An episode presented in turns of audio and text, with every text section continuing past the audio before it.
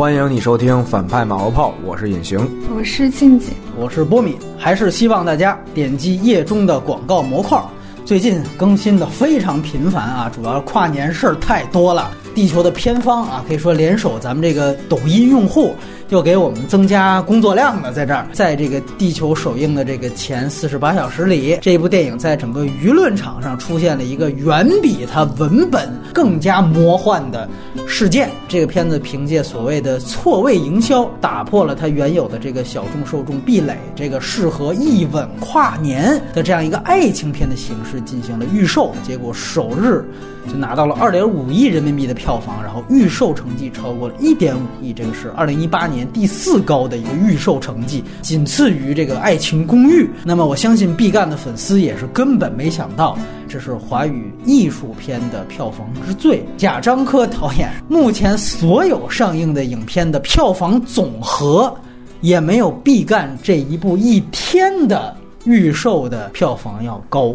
野餐的时候，我记得当时有这个标题党，就是有人说说毕赣一个人就超越了中国影史半个世纪。地球的时候，我可以靠数据说，就是票房上中国艺术片史上啊超越了一整个世纪吧。就像我们长节目预告的那样，我们呢是把这个事件啊。单独拿出来跟长节目换两位嘉宾，近锦和隐形，这目的也是再次明确，就是为了让电影归电影，让事件归事件。那既然今天聊的就是事件，先得站队表态，这是马后炮的意义嘛？因为这一系列错位营销而导致的这整套事件，肯定是有利有弊的，对吧？凡事都是一分为二的，但是你的整体立场是利大于弊还是？弊大于利呢？请表态。近景先来吧。那我就先站利大于弊吧。利大于弊是吧？隐形是怎么想的？对，我也认为是利大于弊，你 就不好辩了。我就来一个弊大于利的。我就先这么说吧。我觉得以后我可以理直气壮的标题党了。所有的标题和内文都可以没有任何关联，可以把大家就拽进我们的内文，理直气壮的告诉你，我说毕赣导演。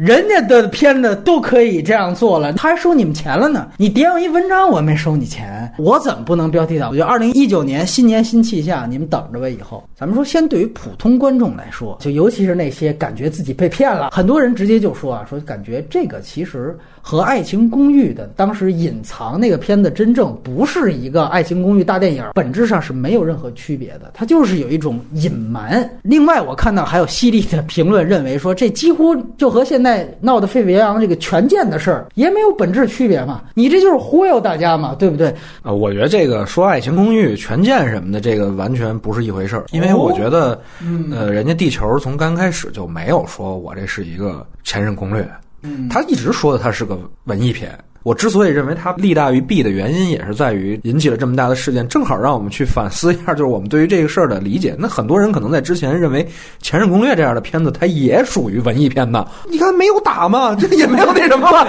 这不讲的也是个情感故事嘛？那你正好是这个事儿的时候，他把这个洗一洗。想起来小的时候，我记着我去逛庙会，姥爷灌豆汁儿给我灌一支，我说这太难喝了。我姥爷说这特好喝。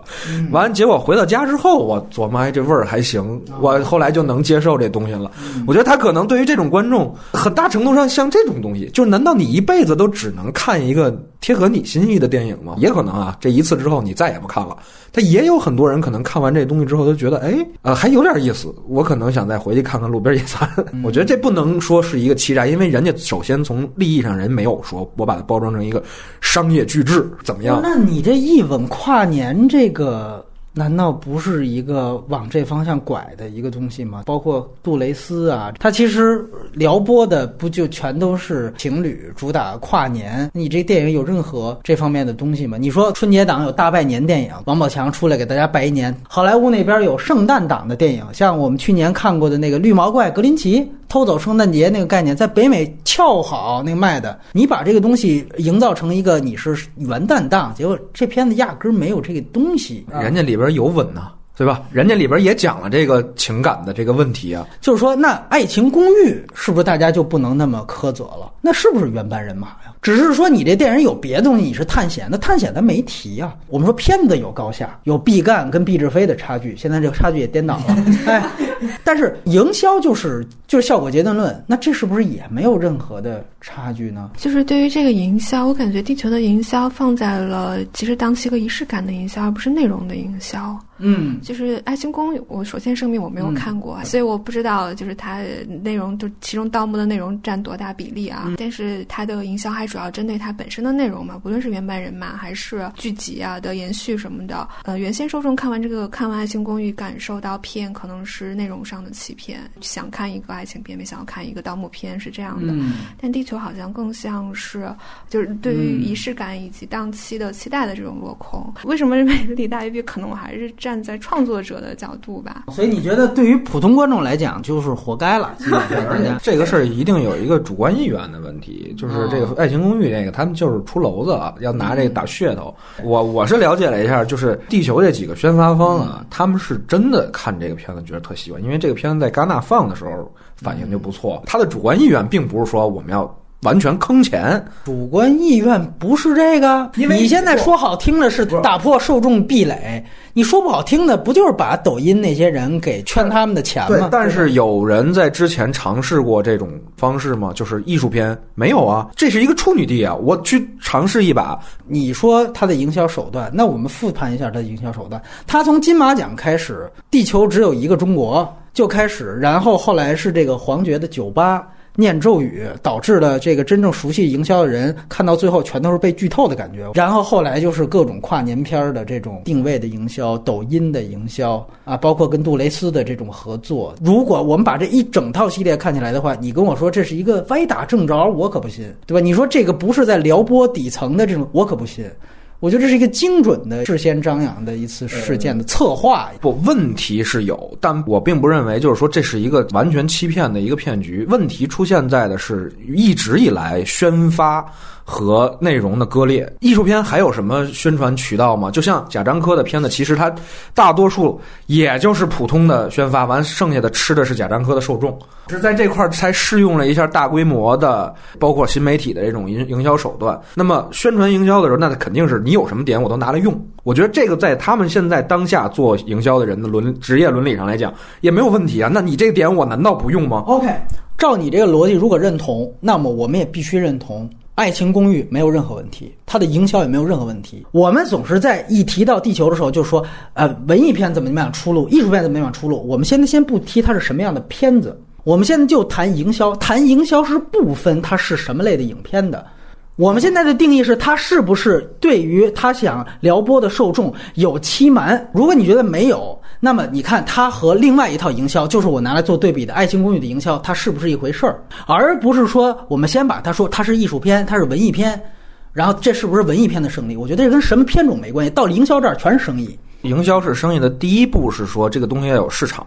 而以前在我们国内的艺术片来看，是一个没有明晰的市场的。《路边野餐》的票房有多少，对吧？它的投资成本有多大？完了，像现在《地球》的投资成本又有多大？它的制作的这个预算就已经决定了，它必须要打破原来的一个市场，甚至他们自己都没有料到，这都是完全脱缰野马式的东西。但是《爱情公寓》不一样，它连类型都在跟你混淆概念，这个是绝对的挂羊头卖狗肉。我就说一个感触，《爱情公寓》当时的预告片，我是在影院的贴片看。的贴片显示的就是一个冒险的，就是那种七七五毛钱特效的东西。我一看，我就不会把它理解为这是一个情感爱情片。人家预告片给出来的就是一个冒险的东西。你要照我的判断力，如果我是受众，我也不会去看的。这是我的判断力。所以现在其实有另外一个问题，还有很多人觉得你们本来就是一帮垃圾观众，你们活该傻逼。你他妈花三分钟，你去百度一下，他入围过戛纳，他是一种关注，他是毕赣，毕赣导演前作是什么样的风格？你看一下这预告片。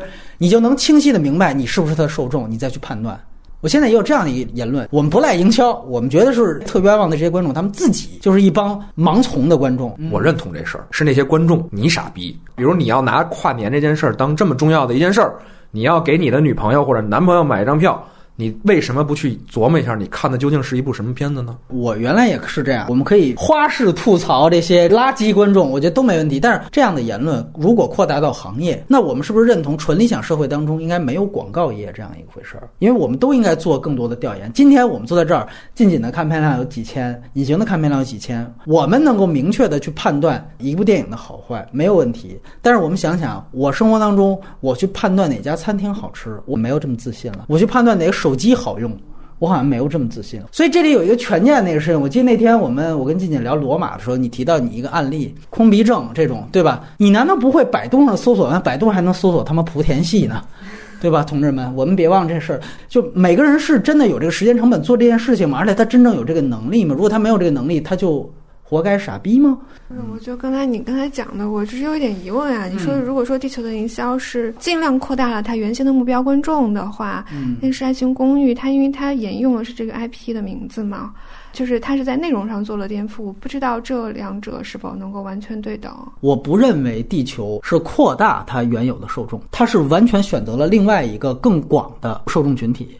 我甚至觉得他这样的做法是伤害到了他原有的受众。为什么会伤害原来的观众呢？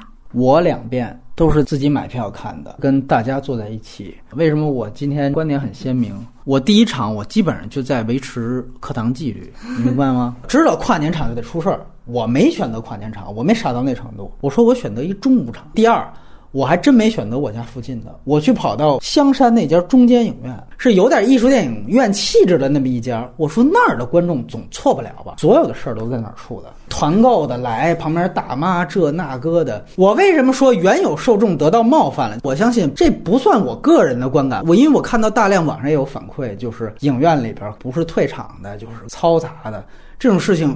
它出现的次数和频率确实多于其他的电影，我觉得这个其实是挺大的一个一个感触。就对，就是当你把这些观众圈过来之后，就说那你不会再过几天看？那你如果真的是他的核心影迷，你肯定是第一天你就去看了，对不对？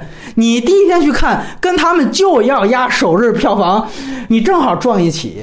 你这是师属同笼的这种，不是？因为你所有的问题都都可以反问一下啊，就是说，是不是那文艺电影以后去宣传营销的时候就得悄声的呢？如果我偏方，我认为我觉得这就是个好东西，我就要大张旗鼓的去宣传它。只是可能不适合你，这个道理相当于我吃的这个营养品对我真的是有用，而不不不不，它也不适合这些人，要不然猫眼二点九分怎么出来的呀？对啊。这史上最低分怎么出来的？你在吃它之前，我并不知道这个效果会是怎么样。这件事情如果就论输赢的话，毕赣单说，观众都你观众都输了。普通观众他们没看到自己想看到的东西，他们有怒火，他们输了吧？你说的这，他们觉得被骗钱了。垃圾观众反过来去看文艺青年，他们觉得那些装逼青年，对吧？他们觉得哦，我这儿骂了半天，你们那儿还嘲笑我们。然后原来它的核心受众是被冒犯的程度，观影体验非常不合适。我们为什么要强调影院的观影？罗马的时候还底下人有留言呢，说你们看资源都白看。我在北美的什么全景声听可牛逼了，说你们家庭影院再大，你能大得过影院去？你说的都对。但前提是，哎，如果这影院旁边仨大妈，这边俩孩子，后边踹你椅子，前面全是手机、抖音，你看什么？最后那长镜头巨浪，你看个屁呀！那不那不比你那更全景声啊？那那是五 D、六 D 效果都出来了。尤其现在这个营销一搞，你的观影的氛围、观影气氛，更不是影厅里应该要的东西了吗？你这点有没有考虑过呢？最后，如果说真的像隐形这样说的，咱们都换位思考。要是真的垃圾观众能够在这样的一个社交的环境下，他玩着手机看完片子，他也觉得不错，那也 OK，没关系。我们受难者，这个事件不是啊，是双输啊，垃圾观众也不开心啊，原先受众也不开心啊，对不对？我不知道谁开心，就点票子的开心。毕赣导演开心吗？我相信他不会吧。我又觉得，就是片方即便看到这一点，他们也毫不在乎，因为就是我之前也看到一个评论，就是说文艺青年啊，两个特点，数他们最挑，又数他们最穷，就是一帮豆瓣纯屌丝，你们是可以被抛弃的，真正的用户在抖音。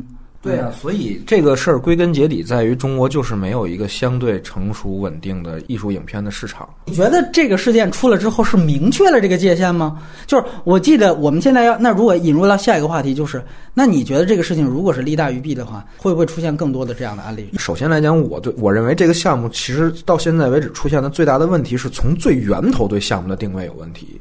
就是你为什么要把盘子做这么大？地球最后的夜晚，这里边所有花钱的地方，全都是对它内容本身是减分项的东西。嗯啊，比如汤唯，比如后边这乱七八糟三 D。如果说我是路边野餐的受众，那么这一部里边，我看到他花钱的那些东西的时候，我反而觉得这是不好的。对于影片本身来讲，这次营销其实我觉得对于毕赣，对于他的这种风格，对于他的这部影片，都是一个拔苗助长的过程。你把一个文艺片。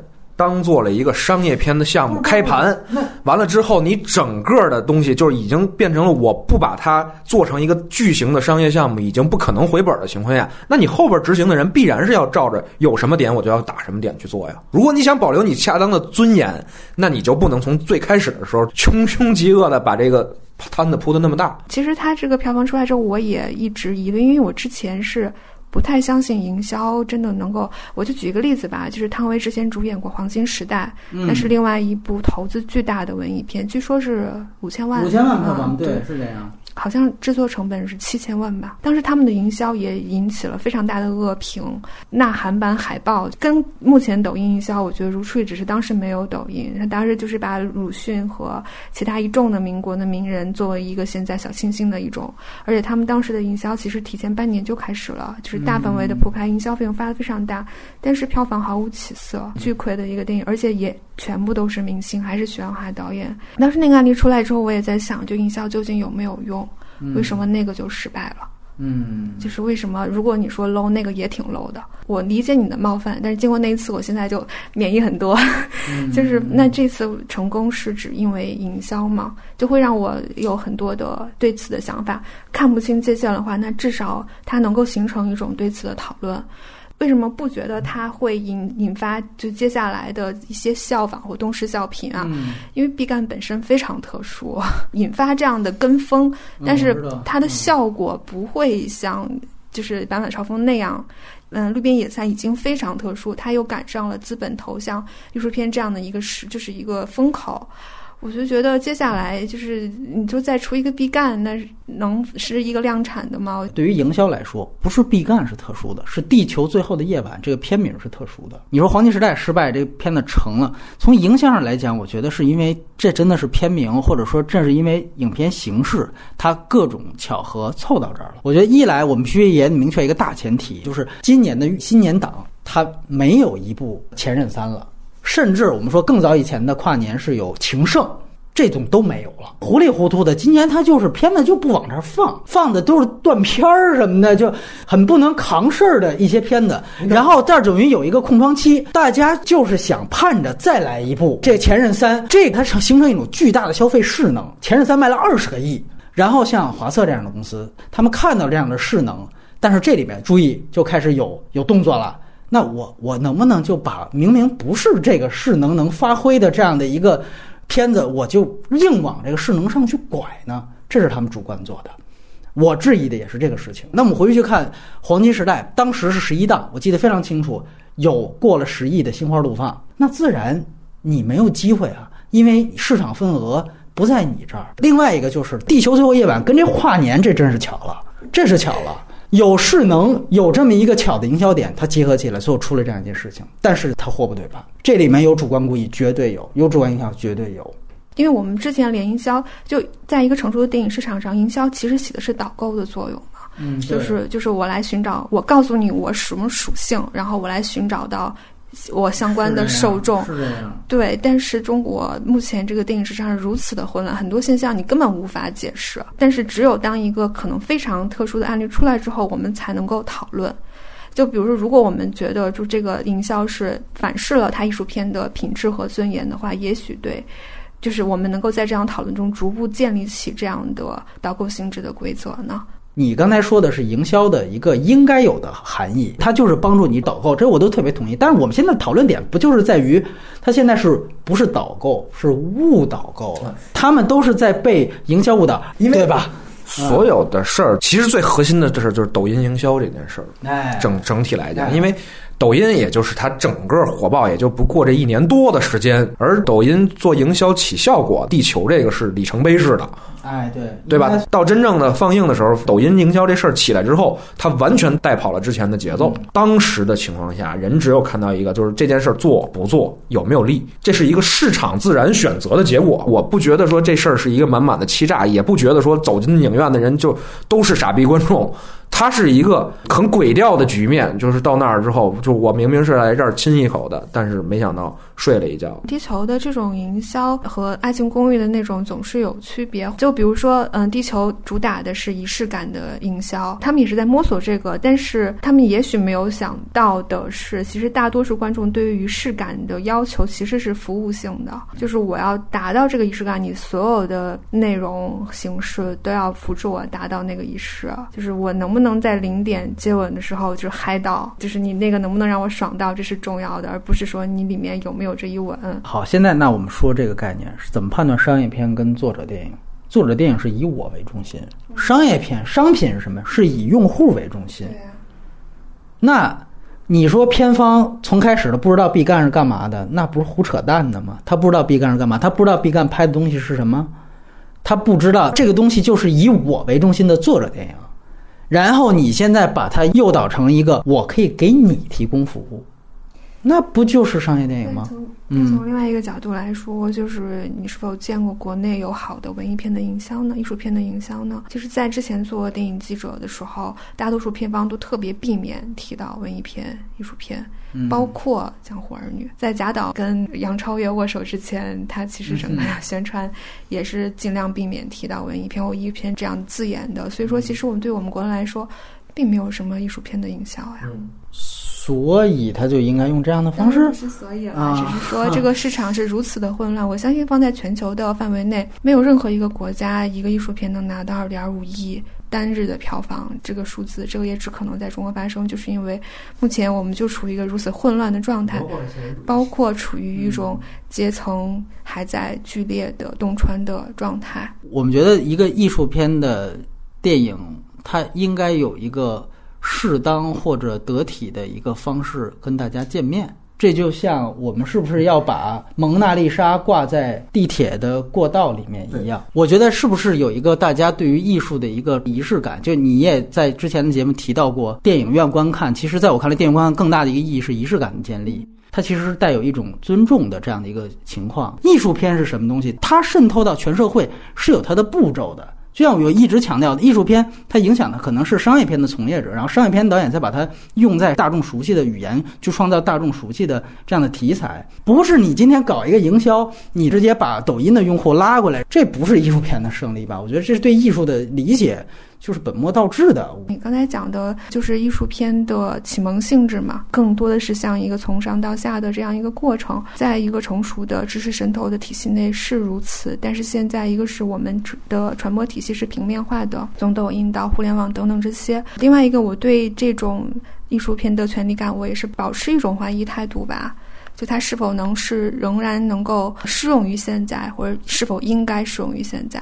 我都是持一种怀疑态度的。我觉得这其实两个层面的问题，应该如此，跟他现实层面是什么样，这是完全两回事儿。你说的所有现实层面的事，我都认同。现在扁平化，现在就这样。现在中国啊，你也知道，中国就这样，对吧？这大家都是常挂在嘴边上一个词。但是应该怎么样？我觉得我是我有非常自己的想法和我能非常明确的态度的。我觉得这个东西不能应该国情就这样，我们就我们也就这样，那就是另外一码事。我不是这样的想。其实不是说中国现状这样，我们就这样。嗯，是我很警惕将艺术的传播权力化，就是比如说。呃，如果我们有艺术院线，这当然是非常好的。可是艺术院院线能深入到多远？就比如说三四线的城市是否会有呢？就它的艺术品真的就成为了一种阶级的特有的东西。地球这个，我相信可能三四线城市也会排吧。就是当然，对我我觉得能够看到不一样的东西，也许对于市场、对于个人来说总是好事吧。唉，说实话，我都不记得上一次公共舆论大规模讨论艺术片是什么时候了。不要说，就是任何沾边的艺术片都都非常少。就这次《地球》出来之后，我还。非常高兴的一件事情就是，我们终于谈论中国电影，不再只谈论我们票房高到哪里去了，而也谈论文本本身，就技术的进步，就是就是电影艺术的探索。我们中国电影能走到什么地步，或者是我们没有走到什么地步，这是一个对于文体本身的讨论。当然，它的代价就是你你一旦放到大众领域，会有这种附带的所有的质疑。但我觉得讨论本身是有价值的。你看到的有价值的讨论，我觉得并不因为是它票房高了，所以才带来的。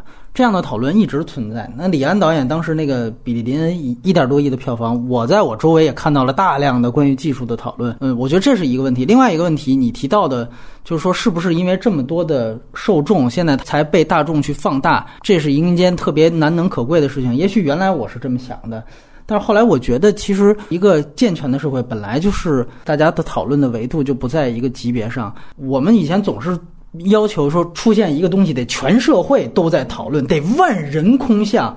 我觉得这都是一种停留在文革时期的一种思想。就是我给你举个例子，原来奥斯卡有一个。中间有一个小环节，当时那个主持人啊，他们到了一个美国相对来说就是就是咱们这边的小镇五六线的一个电影院门口去采访一些有黑人，当然也有一些白人，就采访他们说，就是问他们你们听没听说过这届奥斯卡的所有的片名？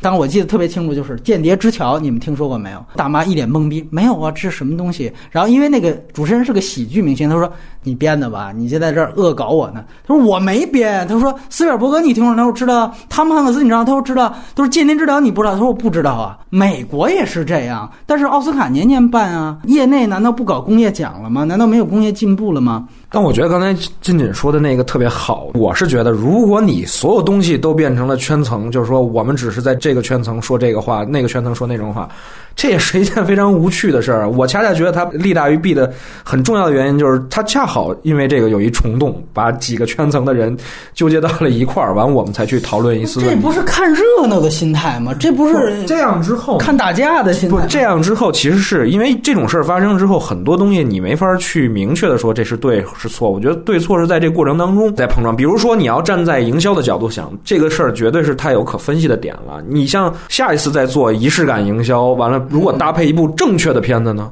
那它可能就是一个新的中国票房奇迹，对吧？那么这一次尝试，就像金锦说的这个嘛，就是他原来觉得营销是无能的，或者说是无力的，但是这一次就告诉你，这就是一次从票房上来讲营销的胜利。我们从这个就是很拧巴的一件事儿上，但看到了有利的东西，也有弊的东西，那就是它的意义所在嘛。嗨，那你分析一杀人事件，这也是能方能两方面都能谈的，它不能掩盖它本身事件本身的定性和我们对它的看法。你说这个弊跟利啊，那只能是说对于个人来讲了，就是这事儿对于你自己是好是坏。那你说对于整个行业来讲，我觉得这个很难有一个定论。你我只能觉得说，从这事儿我看很有意思，我就看戏心 态，我就觉得有利，对吧？你说你是原来路边野餐的影迷，你觉得受到了冒犯，那这事儿对你就有弊。那你说怎么能说这个事儿是对于行业未来到底是弊大还是利大？我觉得很难分得清楚。你你说这话是没错了，但是这是大道理嘛？就是说，站在我的角度来说，我也可以说那些现在就觉得这个事情他过分去夸大他的。有利一点的那些，比如说，起码它会引得更多的人投资艺术片了。你觉得这是一个可能引来的效率吗？就是说。我们都说，如果毕赣是不可复制的话，那你怎么得出因为这件事情就能让以后更多的投资方去投资艺术片的？是这个结论哪来的？我没说过这种结论啊。首先，我觉得就是说，如果中国电影电影的电影院是出现了一种情况，是我买一张票，如果我不看任何宣传海报，不看任何预告片，买一张票，我不知道我会看到的是一部什么电影，总比我买任何一张票进去都是那几个演员演的一套模式的片子要好得多。嗯，回答你最初那个问题吧。就是对于业内的影响，我深觉得就是中国电影工业真的是太初级了。之前跟毕赣导演有聊过一次，然后他其实，在采访中是不那么乐意提及这个大公司加持和大卡司加盟的这个事情，他还是更强调都是我个人的表达嘛。但其实电影怎么可能离开工业本身呢？也许它对业内的意义就是让大家更看清楚这件事情吧。一个是营销本身它意味着什么，一个是可能对于创作者来说，他是否在接受到资本对于自己。的哺育的同时，能够接受自己放置在一个更容易被资本裹挟的位置，也许以后后来者会权衡。就大家现在有一个基于前提，他赶上最坏时代也是最好时代，还有钱给他投，他有这样的一次这个技术不足的梦想。但如果没有这样一个机会，那他是不是可能会以一个低成本去创造另外一个像路边野餐的东西？嗯，那那个东西未必就差呀。就是如果你对艺术的定义是越大越好的话，那你本身就不怎么懂艺术。我觉得啊，你说这就是刚才如果说的，他从原点根儿上就那什么。现在这一次真的就是一路边野餐 plus，有毛病吗？就是感觉好像是说土豪非得说我聘一知名画家来给我画一肖像画，人他妈画家画风景吧？这个公司基因真的是对项目影响非常大的，之后就是文化基因了。